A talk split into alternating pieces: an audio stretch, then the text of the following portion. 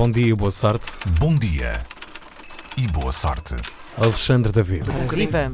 Olá, bom dia. Estou com um bocadinho de pânico porque o Alexandre acha que a Terra é plana, porque ele falou que vai falar do mundo ao contrário. Pois é. Como é que nós lhe dizemos? Vamos lá, ver, vamos lá ver o que é que sai daqui.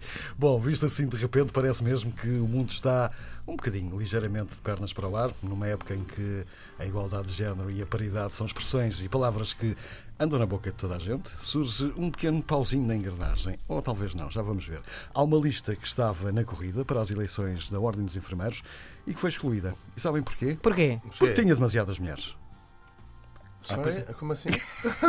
Pausa técnica. O silêncio. Ok. A Comissão Eleitoral, nomeada para supervisionar este processo, invocou a Lei da Paridade, que foi aprovada em março pela Assembleia da República, para rejeitar as candidaturas a órgãos nacionais e regionais de uma das listas concorrentes nas eleições marcadas para 6 de novembro.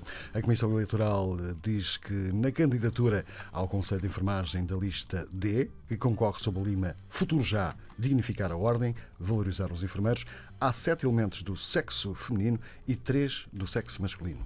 E assim não respeita a lei da representação equilibrada entre homens e mulheres na administração pública, que exige um mínimo de quatro elementos de cada sexo.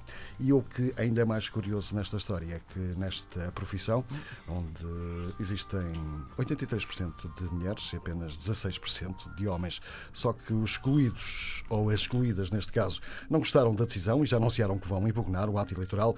Dizem que os argumentos da Comissão Eleitoral são grosseiros, roçam um absurdo e são também uma tentativa antidemocrática, ilegal e imoral de impedir a disputa de eleições. Lembram também que os limiares mínimos da representação equilibrada definidos na Lei da Paridade só entram em vigor em janeiro do próximo ano. Enfim, já agora relembro que o número de mulheres no novo governo subiu, a percentagem agora de 42%, portanto quase quase paritária.